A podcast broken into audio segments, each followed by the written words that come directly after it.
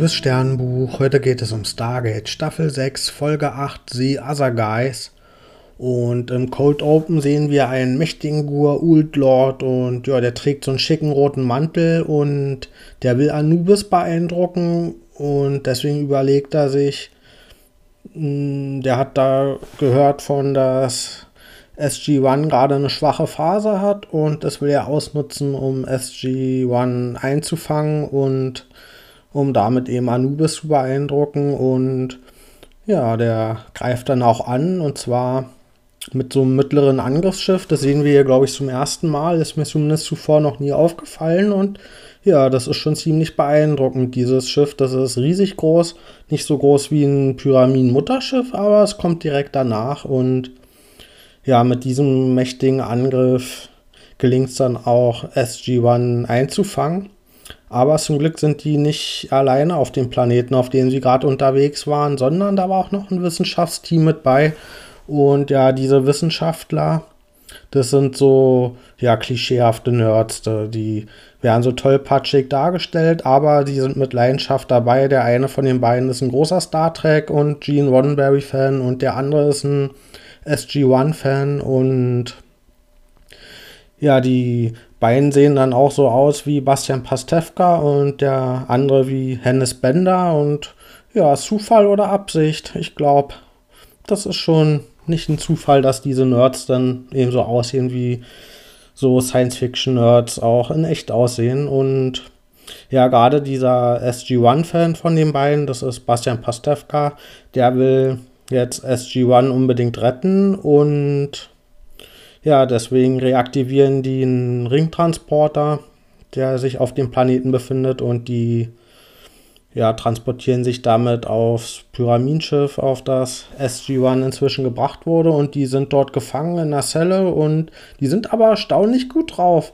Die, also die haben so lockere Sprüche drauf für die Jafars, die sie bewachen und wir erfahren dann auch ziemlich schnell, wieso die so gut drauf sind und die das alles so locker sehen, weil es nämlich in Wirklichkeit eine Falle ist. Die haben sich mit Absicht fangen lassen und deswegen ist es jetzt auch ungünstig, dass unsere Nerds mit dazugekommen sind, um die zu befreien, weil die wollen gar nicht befreit werden. Und ja, dieser ja, Gua'uld Lord, den wir am Anfang gesehen haben, das ist nämlich in Wirklichkeit ein Undercover-Tocker. Der hat sich da irgendwie eingeschleust und geheime Informationen von Anubis ja, irgendwie ergattern wollen. Und jetzt hat sich eben SG-1 in Absprache mit dem dort fangen lassen. Und auch unter den Jafar, unter den Wachen gibt es ein paar, die eingeweiht sind, die auch von den Tocker sind. Und ja, dann sind halt da jetzt unsere Nerds aufgetaucht und die werden erstmal in einen extra Raum gesteckt, damit die den Plan nicht zerstören. Und dort sehen sie dann, dass die Tok'ra-Verbündeten unter den Jafar-Wachen, dass die entdeckt wurden und auch erschossen wurden. Das heißt, die haben jetzt hier entdeckt, dass wir offenbar alle aufgeflogen sind. Und ja, von den erschossenen Jafar haben sie sich dann die, die Kleidung, die Rüstung genommen und haben sich selbst als Jafar verkleidet und versuchen jetzt eben irgendwie SG-1 zu befreien und sich durch dieses Pyramidenschiff zu schleichen mit der Verkleidung.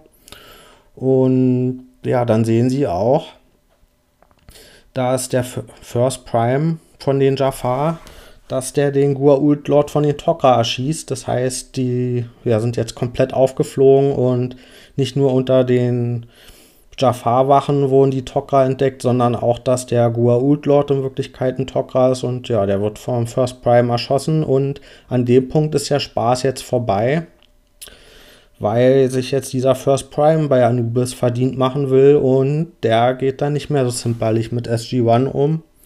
Und ja, aber zum Glück sind ja noch die Nerds dabei und die haben immer noch ihre Verkleidung an und zum Glück weiß der Stargate-Nerd, alles über die Baupläne von Pyramidenschiffen und deswegen können sie dann in einen Kontrollraum gelangen und dort können sie die Kraftfelder deaktivieren, die SG-1 gefangen halten und sie wissen auch, wo sie Waffen herkriegen.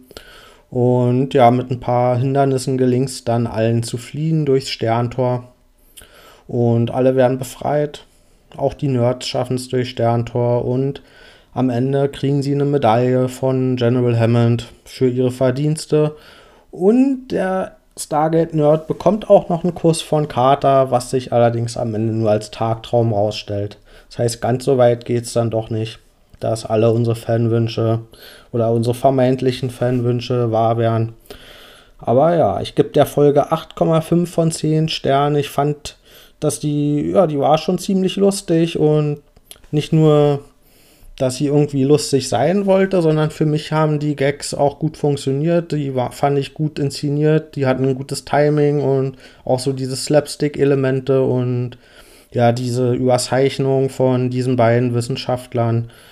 Ja, da hatte ich schon meinen Spaß dran und gerade nach dieser schwermütigen letzten Folge fand ich das einen schönen Kontrast jetzt hier. Und das war halt auch für mich so eine Liebeserklärung ans Fandom. Und das hat mich ein bisschen auch an die Conventions erinnert, wo, ja, wo wir jetzt diese beiden Wissenschaftler gesehen haben, die ja, die sehen jetzt nicht so aus wie so diese typischen Action-HeldInnen, die wir aus Serien kennen. Und das hat dadurch schon so an so Cosplay-Sachen erinnert, die man eben von Conventions kennt. Und ja, was man daran halt auch gesehen hat, gerade dadurch, dass die eben so ein bisschen überzeichnet waren, hm, hat man eben auch daran gemerkt, was so diese Zielgruppenvorstellung ist von den MacherInnen von Stargate und ja, das erklärt halt auch so ein bisschen, wie so ja die Ausrichtung der Serie manchmal so ein bisschen einseitig wirkt, weil die Zielgruppe eben auch ja recht eng offenbar ist und das hat man hier so ein bisschen gesehen, also den Grund dafür wieso die Serie halt oft so ist, wie sie ist. Und gerade auch, dass dann die einzige Frau im Team, Carter, die Nerds, die stehen dann natürlich alle auf sie. Also, ja, also haben sich halt auch trotz der Überzeichnung so ein paar wahre Sachen über diese ganzen Umstände der Szene und auch der Serie wiedergespiegelt drin. Und ja, am Ende fand ich es aber ein schönes Dankeschön an die Fans. Und das zeigt halt auch so als Parallele, als Analogie die Wichtigkeit der Fans. Und in dem Fall haben eben diese Nerds das geschafft, SG1 zu retten und ohne die hätte SG1 das da wahrscheinlich auch nicht lebend rausgeschafft. Und das ist eben analog dazu, wie wichtig die Fans auch für die Serie sind, für die Science-Fiction-Szene. Und ja, ohne die würde es halt auch diese ganzen tollen Serien wie Star Trek und Stargate nicht geben. Und ja, das, deswegen war das, glaube ich, auch, das wollte die Folge für mich auch ausdrücken. Und ja, das war so ein kleines Dankeschön an die Fans und dafür fand ich es eben auch gut, dass es wirklich eine Folge war, wo auch einiges an Aufwand drin steckte. Also es, die wurde jetzt nicht mal so nebenbei weggedreht, um die Fan, den Fans hier so einen kleinen Finger hinzuhalten, sondern da haben sie sich schon Mühe mitgegeben und ja, die Story, die war jetzt nicht der Oberhammer, aber die fand ich, die war halt so ganz normal okay. Und dass man jetzt mit diesem ja, Lord am Anfang, dass man sich von dem nicht mal den Namen merken muss, das war mir schon von Anfang an klar, dass da jetzt nicht großartig viel mehr hinterstecken wird. Aber der First Prime, der am Ende, ja, dem wurde ja SG-1 unter den Fingern quasi wieder weggeflohen oder entflohen und der wird jetzt vor Anubis nicht gut aussehen. Also da kann ich mir vorstellen, dass der nochmal wiederkommt und dass der dann persönlich sauer ist und ja, eine Fehde jetzt hat mit SG-1. Das kann zumindest nochmal aufgegriffen werden und das fände ich dann auch glaubwürdig, dass der nochmal besonders motiviert ist, um gegen SG-1 vorzugehen. Also zumindest das wird man später nochmal aufgreifen können. Also dann, bis bald.